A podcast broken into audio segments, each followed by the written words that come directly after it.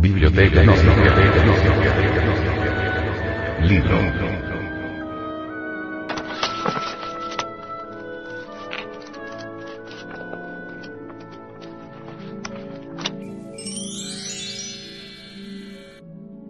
El matrimonio perfecto. Autor.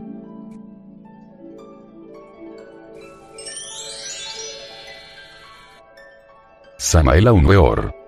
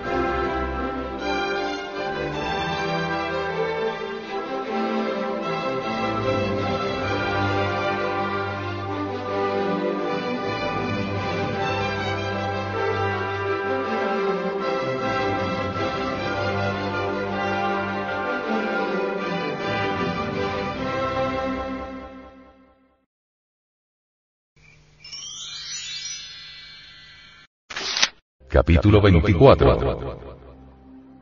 El Egipto secreto.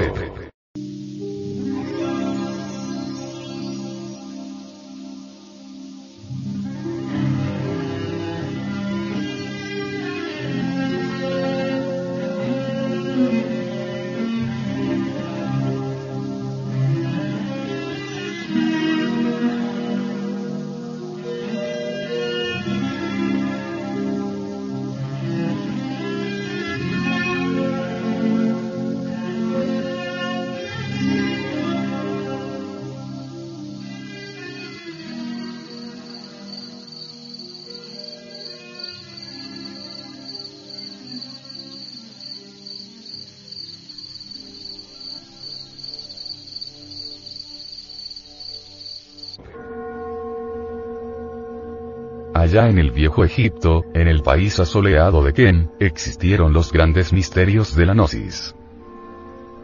Entonces, quien ingresaba a los colegios iniciáticos, después de haberse sometido a las pruebas más difíciles, recibía de labios a oído el secreto terrible del gran arcano, la clave de la magia sexual. Todo aquel que recibía este secreto debía prestar juramento de silencio.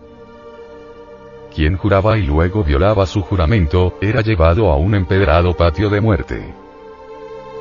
Allí, ante un muro lleno de extraños jeroglíficos, era muerto inevitablemente. Se le cortaba la cabeza. Se le arrancaba el corazón. Se quemaba su cuerpo y sus cenizas eran arrojadas a los cuatro vientos.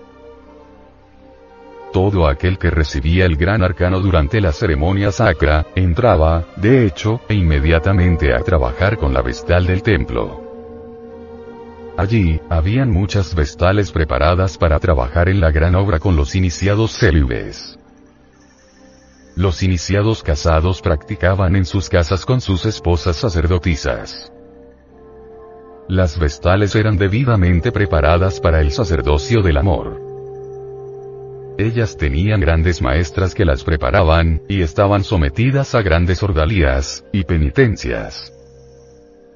Propiamente esas fueron las prostitutas sagradas de que hablan muchos autores. Hoy en día sería imposible tener en los lumiciales, vestales de este tipo. El mundo se ha corrompido tanto, que el resultado sería ayudar a corromper lo que ya está corrompido. Nos convertimos de hecho en cómplices abyectos del delito. Todos aquellos iniciados célibes que resplandecieron en la historia de los siglos, practicaron magia sexual dentro de las pirámides con dichas vestales. Jesús tuvo también que practicar magia sexual en la pirámide de Kefren. Allí recapituló todas sus iniciaciones. Muchos se escandalizarán con esta afirmación nuestra. A estos puritanos no los podemos criticar. Realmente son los curas católicos quienes deshumanizaron a Jesús. Desgraciadamente, eso se ha quedado tan grabado en la mente de la gente, que hasta los ocultistas siguen con la falsa idea de un Jesús castrado, mutilado. La realidad es que Jesús fue todo un hombre en el sentido más completo de la palabra. Todo un hombre. En la masonería oculta del viejo Egipto de los faraones existieron tres grados fundamentales. Aprendices, compañeros y maestros. Estos tres grados están relacionados con las fuerzas etéreas que fluyen a través y alrededor de la espina dorsal de cada ser humano.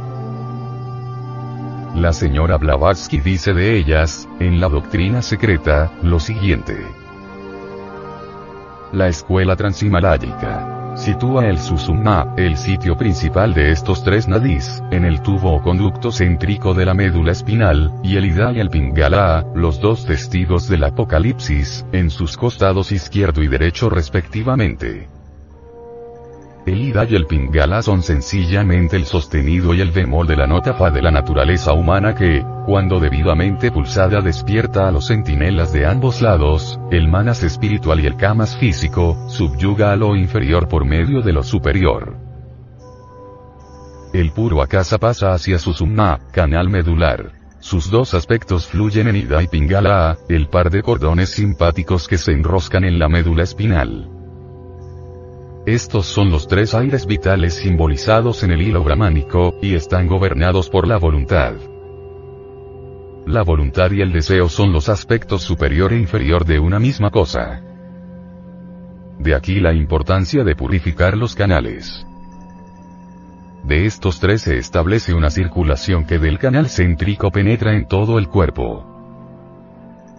Ida y Pingala actúan en la curvada pared de la columna vertebral en que está su summa, el canal medular. Son semimateriales, positivo y negativo, sol y luna, y ponen en acción la libre y espiritual corriente ígnea de su sumna. Cada uno tiene su peculiar sendero, pues de lo contrario irradiarían sobre todo el cuerpo. En aquel viejo Egipto elemental, que creció y maduró bajo las protectoras alas de la esfinge elemental de la naturaleza, la ceremonia de la iniciación era algo terriblemente divino. Cuando el venerable maestro esgrimía la espada en el acto de admisión, los canales de Ida y Pingala, los dos testigos, y el canal de Susumna, junto con las fuerzas que por ellos circulan, recibían un tremendo estímulo.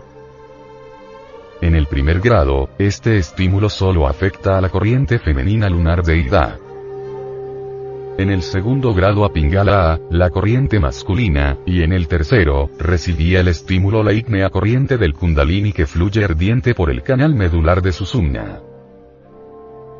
Con este tercer grado quedaba despierto el Kundalini, Aclaramos que estos tres estímulos estaban correlacionados con el trabajo de la magia sexual que el iniciado realizaba con la vestal del templo. Inútil resultaría tal estímulo si el candidato fuese fornicario. Esto es para gente que está practicando magia sexual intensamente.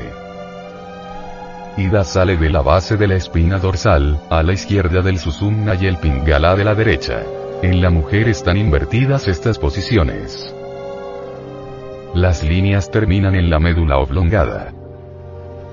Todo esto se halla simbolizado en el caduceo de Mercurio con sus dos alas abiertas. Estas dos alas del caduceo de Mercurio significan el poder viajar en cuerpo astral, el poder para viajar en cuerpo mental, el poder para viajar en los vehículos causal, conscientivo y espiritual. El fuego le concede a todos aquellos que siguen la senda del filo de la navaja, el poder de salir del cuerpo físico a voluntad. El kundalini tiene el poder de despertarle la conciencia al ser humano. Con el fuego quedamos absolutamente despiertos en los mundos superiores. Todos aquellos que despertaron en los mundos superiores, viven durante las horas del sueño absolutamente conscientes fuera del cuerpo físico. Quienes despiertan la conciencia ya no vuelven a soñar jamás. Se convierten de hecho y con derecho, en ciudadanos absolutamente conscientes en los mundos superiores. Estos trabajan con la logía blanca mientras su cuerpo físico duerme. Estos son colaboradores de la gran fraternidad universal blanca. Aclaramos. Ida y Pingala no son físicos. Ningún médico podría encontrarlos con el bisturí. Ida y Pingala son semietéricos, semifísicos. Los grandes misterios del Viejo Egipto, así como también los misterios de México, Yucatán, Eleusis, Jerusalén, Mitra, Samotracia, etc., etc. Están todos en íntima correlación y son de hecho absolutamente sexuales. Pedid y se os dará. Golpead y se os abrirá. Los grandes iniciados siempre responden.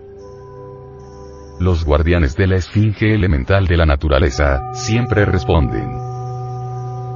Todo aquel que practica la magia sexual debe pedir el fuego. Rogad a los guardianes de la esfinge, invocad al dios Agni. Este dios restaura el poder ígneo en cada uno de los siete cuerpos. Cinco son las grandes iniciaciones del fuego sagrado.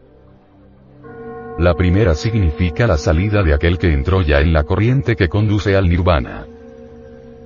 La quinta, significa la entrada en el templo erigido en la cumbre de la montaña. Con la primera salimos del trillado camino. Con la quinta entramos en el templo secreto.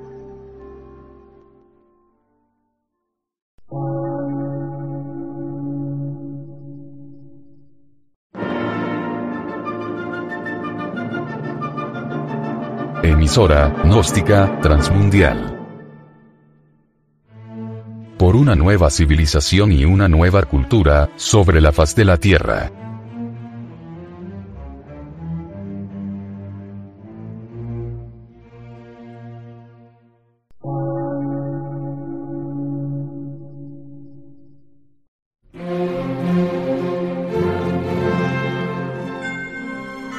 Medio de radiodifusión científico, artístico, místico y filosófico, de la Asociación Colombiana de Centros de Estudios Gnósticos, Antropológicos, Psicológicos y Culturales. A.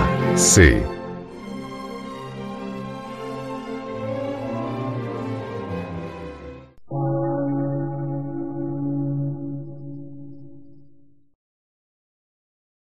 Lectura en movimiento. Difusión sin fronteras.